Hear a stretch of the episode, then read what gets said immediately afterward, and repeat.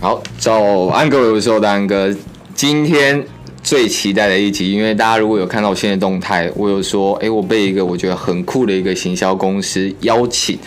所以我现在就来到他的办公室。那为什么那时候会特别答应说他们的一个访问，就是因为其实我身边很多很想要在自媒体产业上，不管是 IG 啊，或者是其他平台。认真去经营，认真去发光发热的人，但是他们在很多的可能美感或是排版上钻研很多，但是在比较实际面的行销上就比较没有一个头绪，因为大家都讲得很头头是道，然后或者是很胡乱杂乱等等，所以我想说，哎，那借由这一次的一个访问，就帮大家统整，其实在品牌端或者是中间商，他们其实怎么去看待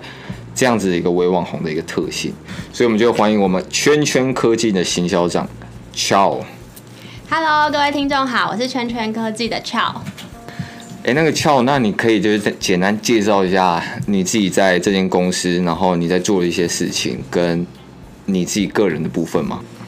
好，没问题。嗯，我是圈圈科技的行销长 Chow，然后我加入公司大概一年半左右的时间，那是公司的第五号正职员工。对，然后我其实，在加入就是网络新创公司之前，都一直在其他的外商公司，然后做行销相关的工作。那我自己有负责过品牌，就是很多很杂，就是生活中都会出现的各式各样，从保养品啊到洗衣粉到巧克力这样子。对，然后后来就主要也是因为嗯对新创领域、网络领域的热情，然后跟就是会觉得就是嗯所谓的。创作者行销、网红行销这件事情是真的是一个崛起的趋势，所以我就加入了全全科技。了解。那你在在这之前，你有试着想要成为网红过吗？没有哎、欸，因为我就是你知道，我不敢上 YouTube 拿来 Podcast 的原因，也是因为 可能不资没有资格当网红。哦，了解。但是对这一块的行销其实是很有兴趣的。对，我觉得创作这件事情真的很有趣，然后自己本身也是一个 IG 的重度使用者啦，嗯、然后上面其实看到很多人创作都非常有趣啊，然后内容都很好玩。是生活中的一部分，所以就是让这件事情变成工作的一部分，其实也是蛮有趣的。这样了解，嗯，好，好，那这样你可以帮我们就是介绍一下你们其实圈圈科技其实在做一个怎么样的一个媒合工具吗？嗯，好啊，就是嗯，其实可以把圈圈科技 influential 圈圈科技想象成一个网红行销界的 Airbnb。那我们就是在串接，呃，所谓的创作者、自媒体的创作者跟广告主，就是两边都会有需求。那他们在我们的平台上面就可以找到彼此，然后进而媒合，然后去创作，就有一个更好的合作。了解。所以你们最主要的话，其实是吸引微网红那一圈，然后还有广告主，他们去做一个媒合。那那这样子是有需要付费吗？平台其实是免费注册的，不管对广告主或者是创作者来说，他们都可以找到我们的网站，然后免费注册成为会员。那实际上到底合作上面要有会会怎么样产呃进行呢？就基本上广告主他会在，如果他有一个行销的需求，他就会在我们的平台上面开一个案子，那上面会写一些细节。那其实广告主他要找合作人选的时候，他心中一定会有一些固定的创作者的样貌嘛，所以他在就是写这些细节的同时，他也会去选说我想要找什么样条件的。创作者合作，对，然后我们上面就会去邀请，就是符合这些条件的创作者。那创作者们收到邀请了之后，他其实可以自己去看那些细节，然后决定说他有没有兴趣合作。那有兴趣合作的同时，他就提出来之后，他也是自主报价，就他看这个合作案的内容去决定说，哎，那我们这次合作，我想要收取多少报酬？所以基本上价钱是完全由创作者这边去决定的。了解，那这样子听起来，其实对于微网红好像是蛮好的，因为他不用付费，然后他又可以做这样子的媒合。那这样子对广告主的好处是是什么？好，因为微网红其实就是非常大的一群群众，就是他可能不像知名的艺人或网红，他其实就是那几个你都知道，那他们可能都有经纪人在配合。但他所谓的微网红，他们其实是嗯。可能有几千人以上的，对，然后你你一第一件事情对广告主来说，你要怎么找到适合你的人选，这件事情就很困难。那我们平台做的事情，其实就是我们有非常大笔的资料库，然后很多的注册会员数。那注册会员的创作者进来之后，我们就是会去分种嘛，比如他是什么类型的，然后他可能就是粉丝数落在哪个级距，然后他就是自己的互动率大概都怎么样，然后你在。对广告主来说，他在平台上面很可以很清楚看到这些资讯，那他就可以一次选很多个人合作，他不用一个一个自己去搜寻。对，然后跟我们其实是一个一站式的网红平台，所以包括就是你搜寻这件事情解决了之后，那你合作，比如说我一次要找十个、二十个或者甚至三十个人合作，那在以往没有平台的过程中，他可能就是要一个一个 IG DM 啊，或者是。Line 的联络，或写一直写 email 等等，其实就会还蛮繁杂跟分散的。那平台它就是好处就是集中式管理喽，就是我们上面有讯息的功能，然后就是甚至连后面的金流，就是等实际上合作完成，那你的贴文什么都看过 OK 之后，我们也可以透过平台上面用金流支付给网红，所以你家的会计可能就不会一直跟你抱怨说，就是天啊，劳务报酬单怎么一次这么多，哦、一次很多个这样，对，一次多人。所以简单来讲，就是如果你们现在找三十个微网红，就直接在上面挑三十个微网红，然后其他东西就你们搞定，这样的意思就是。对，就我们提供所有你在过程中你可能会需要的东西，那你可以讯息跟他联络啊，然后钱也由我们平台支付给他。那这样子说，我们说了这么多伪网红，然后甚至我还蛮常看到奈米网红的。那其实怎么样才定义说他算是一个伪网红，嗯、或者是奈米网红是怎么这样定义的？嗯，好，就是以数据面来说好了，因为我们其实就有把整个台湾这边的 IG 资料库那些公开账号啊，我们全部都有收集下来，然后我们做一些资料的数据的清理之后，就发现就是有一个很有趣的集聚，就大家现在可以在心中想象，就你嗯有个金字塔，对，然后金字塔上面就尖尖的嘛，然后它就是人数最少的那个部分，然后我们就发现说，哎，其实，在台湾的 IG 账号里面，然后大于一万粉丝的，嗯，账号其实是非常非常少，非常稀缺。那它就是金字塔的顶端，就它在整个账号的占比里面，其实就是少于百分之一。对，所以是非常少数的一群。你是说台湾吗？对，以台湾就是我们爬梳下来的 IG 的数据里面。所以只要超过一万粉丝的人，他就是。就是那百分之一的人，就是如果你身边有这样的朋友，就是请你要对他表示尊重，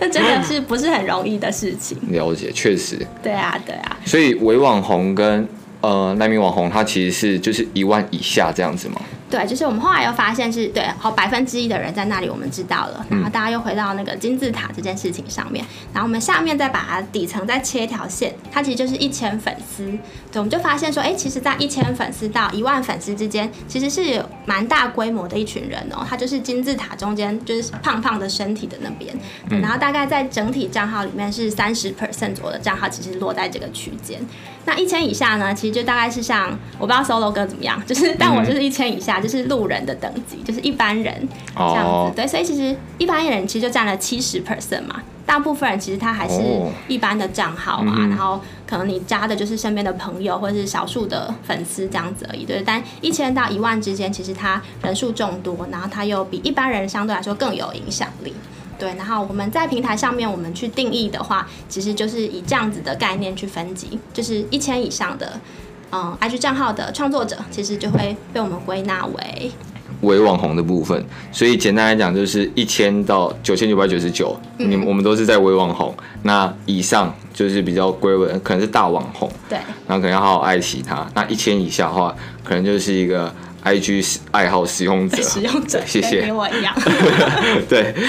，OK，所以其实你们公司就是锁定那三十趴的一个族群，去提供他们的一些价值给广告主。嗯、那他们有怎么样的好处？有比过于那些大网红吗？嗯，好。嗯，我觉得其实，在初期啊，大家在讲所谓网红行销，他们其实也是会一直去追逐所谓粉丝数这件事情。嗯、但我们从比如说看一些国外的媒体，或者是台湾，其实很多大品牌们，或者是中小企业品牌们，他们慢慢发现这个趋势，就是其实哎，追求大的可能不见得好，因为其实 IG 它就是叫社群平台嘛，就是它是要有互动的，就是它的本质其实是互动。然后我们就发现说，哎，大网红他们的互动率可能相对来说比较没有那么的高。就是、就可能太业配了，是不是？对啊，或者是说他可能也已经有经纪人，或者他真的生活太忙碌了，他其实没有办法真的去照顾到每一个粉丝。对，但所谓的伪网红，他们其实真的很努力的在经营中，然后他们目前其实都是完全是自己在操作的啦。对，然后自己的账号，自己非常爱惜自己的内容，也很爱惜自己的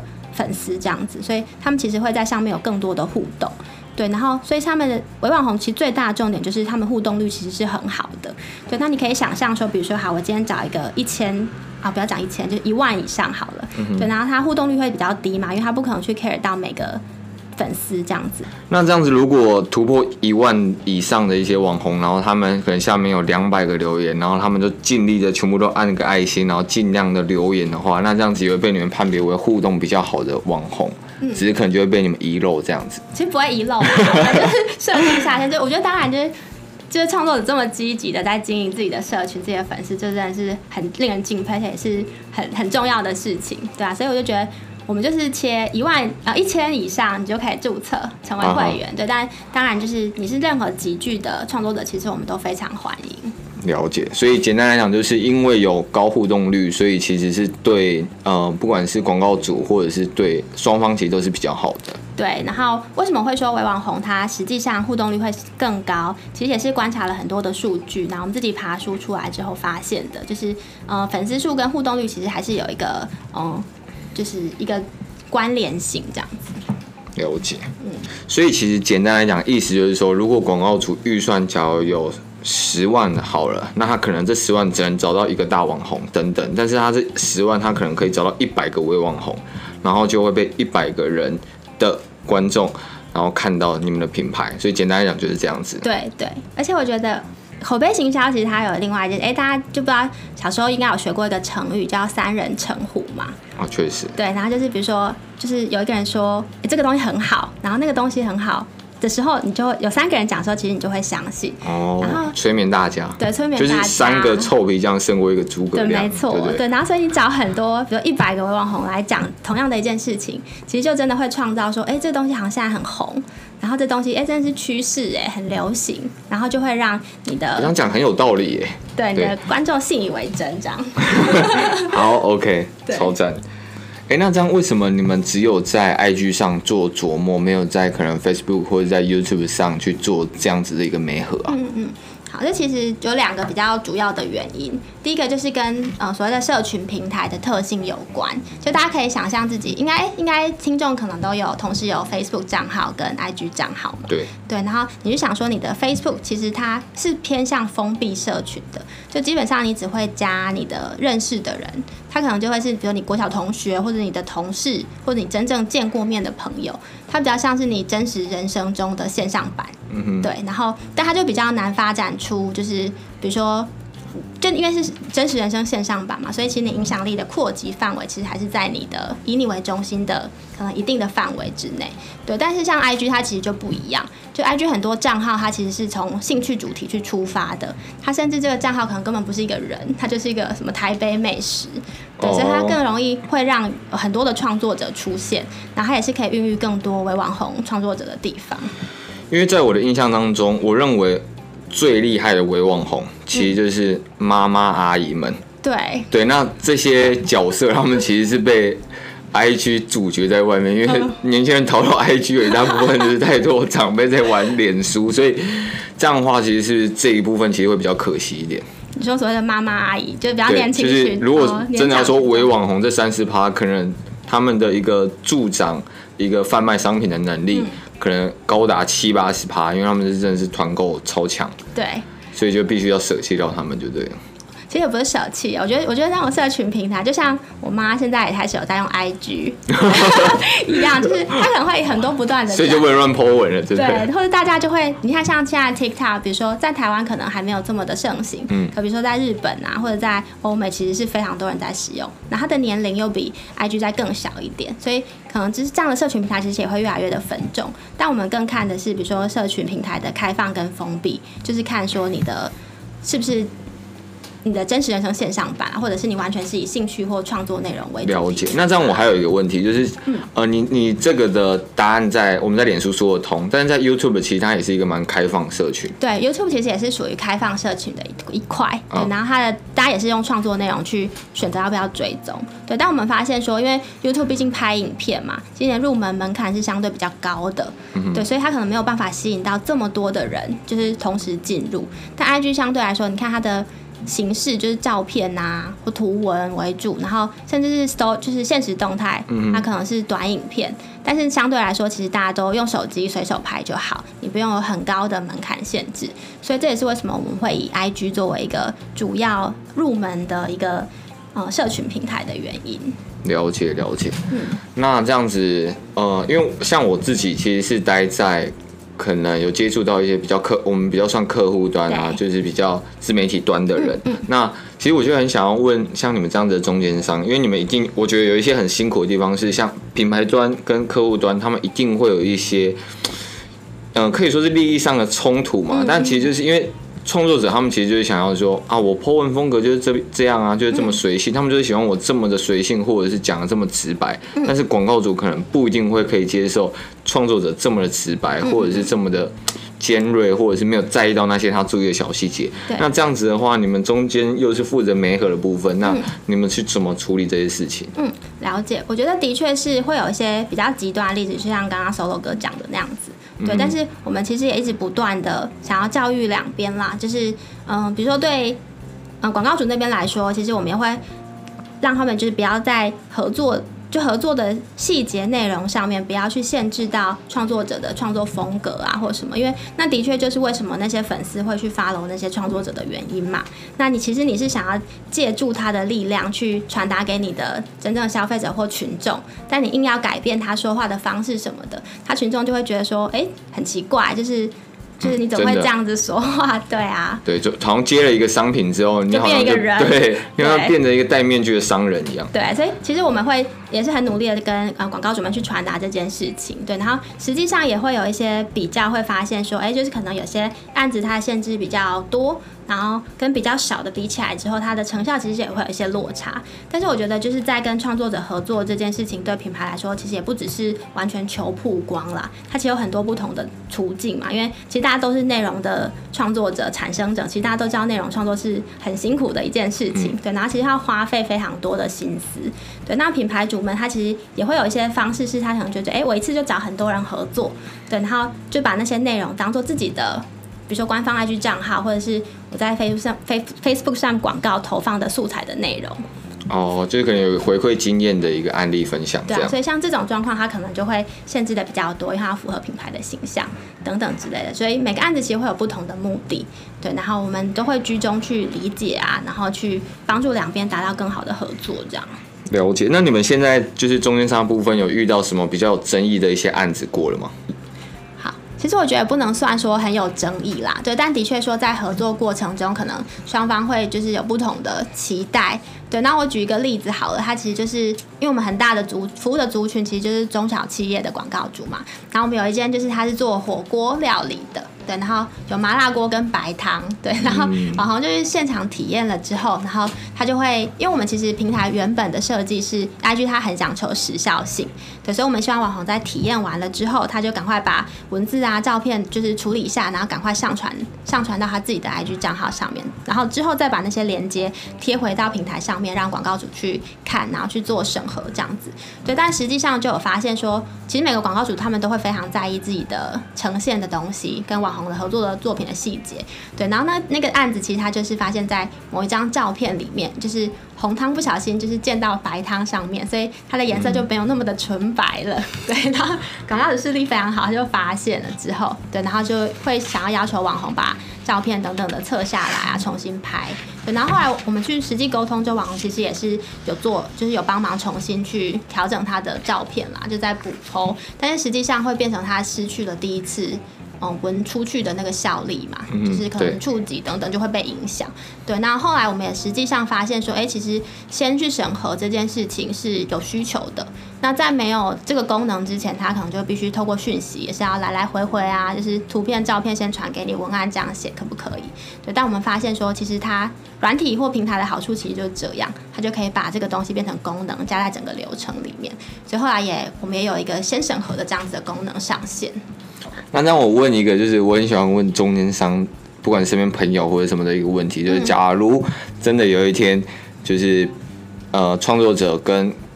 就是品牌端，他们真的就瞧不拢，嗯，你们会比较偏向哪一边？也 不要害我，其实不用回答这个问题。哎、欸，其实我觉得也很难说偏向哪一边呢，就是，嗯、但我觉得两边都是我们。哦、很官方，但是 这是真的啦，就是两边其实都是重要的使用者，但所以我们没有办法说，我们还是去看那个实际上到底发生什么样的事情。嗯，但是就是在你们在教育，不管是跟你们配合的任何一方，其实都是希望可以尊重，对，就是原创这样子。对啊，我们其实也不会特别去偏颇，就是是谁，嗯、对啊，因为其实两边一定都要合作的愉快，他才会一直回来嘛，然后真的对啊，然后才会就是有下一次或才会。不会有那种不好的口碑传出去，对啊，所以我们还是 case by case 的看，然后不是不是说，比如说广告主付钱，我们就特别偏向他，其实也不是这样，因为其实好的创作者真的也蛮难寻的，对啊。会希望有真的，因为好的创作者都变大网红，对，都变很快的串起，对，他们应该应该很快就串起来，然后互动就开始变差，这样。对啊，我们是很希望跟大家一起成长，那也希望大家长大之后还是可以继续来这边。哎、欸，那 我很好奇，就是每一个微网红一定都会进步嘛？就像你们可能合作的都是八千九千，然后他们后来一定会变成一万两万，然后他们就比较不会是你们在筛选那个对象。那这样子的话。嗯、你们的配合的方式就是还是会继续下去，对不对？对，其实我们还是会继续下去，因为他们其实还是会一直是成为会员。然后我们有那种非常，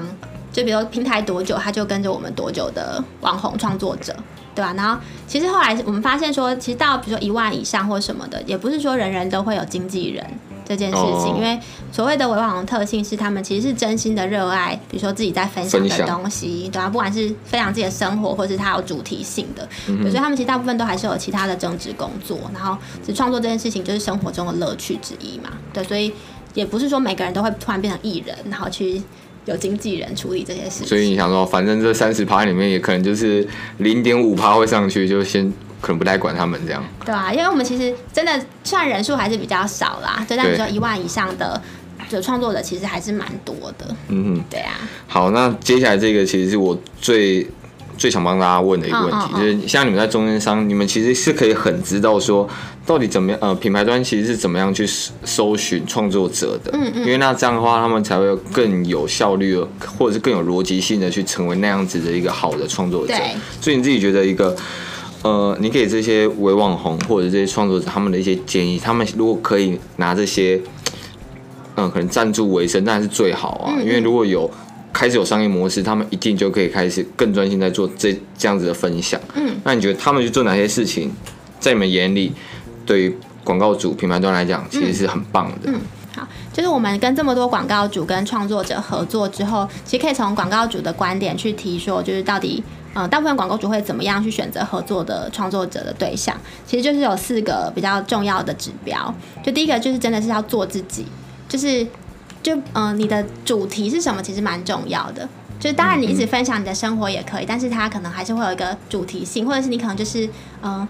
非常上相的创作者，对，让你一直分享你的生活也 OK，或者是你是非常专注在比如某个地区的美食啊，或者宠物或者是什么的，就是你基本上要有一个比较明确的主题，对，那这样子就是相关的广告主，其实他们就会也会依这个类型去找合作的对象嘛，他们会更优先去挑只有在那我这样很好奇，就是因为有些人他其实是不会去。单纯只有一个主题，就像他也喜欢分享美食，他也喜欢分享旅游。对，那这样子的话，可能就比单纯分享美食的人还要来的可能，呃，没有优势一点点，就对。其实我觉得也不会，就是可能主题它设定，因为比如说你就是分享生活这件事情，啊，你生活不可能就那么单一，只有一个面向，对，所以比如说可能至少不要多于三个吧，就是你可能同时又有养宠物啊，或者是你又本身是就是。嗯，很向上的女生，可能她在美妆保养上面也有，然后或者是美食。其实这三个大主题，比如说你都有个固定的穿插或主题的露出，其实还是很容易吸引到就是相关的广告。广告主都可以接受这样子的方式。对对对，了解。对，然后第二个的话就是你的内容的品质啊，就是其实 IG 就是很视觉的东西嘛，所以你的照片啊、修图的。的技巧或者是风格，就是不一定要修的很好或者什么的。哦，就是手机摄影要做的好。对，手机摄影。哎、欸，我之前有讲过手机摄影。去看哪一集？对，所以呃，那我这样会很好奇是，呃，文案的话也会很讲求，就是其实。他们也会去看说，哎、欸，这个人的文笔或者是其实打文案怎么样啊？其实还是还好。其实都还是会哎，就是其实 IG 就两个资讯，一个是照片，一个是文字。嗯。所以那被照照片当然是第一优先会吸引进来，但文字其实还是比较多的视觉传达啊，比较多的讯息传达在里面啦。对，所以其实就而且其实之前会发现说，很多人会说 IG 文字就短短的就好，但我们后来也实际发现，很多是写超长文的，就真的是寡干净的那种。那账号其实有很多的粉丝。因为之前很多人是一大堆 hashtag。对，然后就全部都蓝字这样。对，但 hashtag 这件事情就是，反正它也是有它的策略，然后也是很多种说法，说你其实一次不要下太多，或者你真的要下很有关联的，因为 hashtag 其实也是内容之一。然后如果你发现你就下太多热门关键字，但跟你的文案没有关，呃，跟你的文或照片没有关联，其实 IG 它也是演算法会一直不断的升级，它也会发现。对啊，对，真的。嗯，对。然后再来就其实就是互动这件事情嘛，因为 IG 其实它就是社群平台嘛。然后刚刚前面也稍微讲到，其实互动率是很重要的。所以就是比如说你 po 文之后有人留言啊，或者有人 story 限动，就是讯息给你等等的互动，其实都还是要就是认真的去跟粉丝互动。因为这件事情，其实我前阵子才刚好去上一个行销课，然后他刚好提到说，因为他呃那个主讲者他本身是在脸书，但其实跟 IG 是可以通用，就是。他每天打开脸书，他其实就想说他是在玩游戏。嗯嗯嗯。然后为什么他会想说在玩游戏？他其实就是去按每一个人的赞，然后看到什么他就留言。对。那其实就是要让他们的呃，就是我们官方 IG 或者是 FB 老大，嗯嗯，知道说，哎、欸，我其实是有在跟大家做互动的。啊、那这样的话，我只有可能 po 文，那麻烦把我的那个贴文的触及强一点。所以他就用这种心态，就是每一篇都会按赞，然后尽量多留言。对啊。就是多跟粉丝互动，然后跟真的不要买粉啦。就是粉丝数很多这件事情，当然一开始可能会看起来很好看，然后或者是很就是比较容易接到案。但是其实因为大家广告主们现在的观念也都越来越往互动率这件事情去看了。然后老师说，僵尸账号就很难就是跟你互动啊。了解，所以最后一个其实就是不要买粉。对。那你们在判断说他有没有买粉是怎么判断的？其实我们也会看互动率，哎。就我们是按赞或是留言等等。对对对，IG 上面比较就是在讲互动率，其实就是按赞加留言。那你们这样子会常看到一些品牌端他们有推荐说，哎、欸，他们想要特地找怎么样类型的一个微网红吗？嗯，有哎，就是我们后来发现，其实品牌端他们也越来越就是越来越会。找合作的对象就是被骗，被被骗够了，可能对，可能早期被骗够还是什么的，对，就基本上我们会发现，就是可以回应一下刚刚讲说不要买粉这件事情好了，就我们发现有越来越广过广告主，他们其实会是真的去点进账号的那个粉丝去看，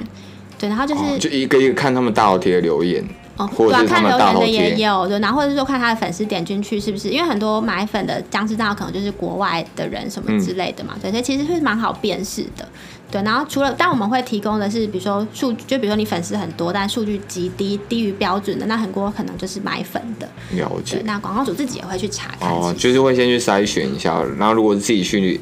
跟他们呃合作的话，可能就要多去看一下他们留言或者按赞的人，对啊，比较不会被骗。对，然后对创作者也是，就是真的是用心的经营，持续产好的内容啊，你就会是真粉这样子。真的。好，那这样子，我们最后讲了这么多，那你们的公司现在就是主要就是这这样子的媒介嘛？那你们下一个阶段有想要做什么事情吗？嗯，好，我们下一个阶段其实我们目前也在做了，就是我们在日本市场其实有在做这样子的网红跟广告主的媒合。哦，你说台湾的创作者跟日本那边，就是把我们台湾创作者推向。呃，国际就对，对对，还不是，还不是，对，就目前还是做当地的市场，就台湾没和台湾，然后日本没和日本这样子，对，但未来当然会有更多这种，比如说跨境的机会，也是我们一直在想的方向。哦，就是了解，所以第一个首站，你们可能先从日本开始，对，然后之后再去从其他国家，说不定拓展出来。对，疫情的关系，大家还是先留在本国好了。OK，帮自己找一个那个台阶，这样。OK，好，那我们现在也讲了一个，也还蛮长的。嗯、那最后的话，你有想要呃给大家什么样的一个建议或者一句话吗？哦，给大家一句话哦。好，我觉得可以讲一下，就是我觉得在这个自媒体的时代啊，就是真的是每个人都有自己的影响力，所以我们会做这个平台，原因也是因为想要让大家都可以很好的去发挥，甚至去利用到自己的影响力，对啊，所以我们很鼓励所有 SOLO 歌的创作者朋友们，就 是都可以来注册成为我们的会员，对，然后会有蛮多有趣的合作机会，都可以来来玩看看，这样。对，反正就只要有一千人以上就可以注册，对啊，很轻松。对对对，好。哦，很多朋友都没有一千呢，跟你我一样。好，没关系，那今天就大概先这样子，那我们就下次音频见，晚安各位，拜。Bye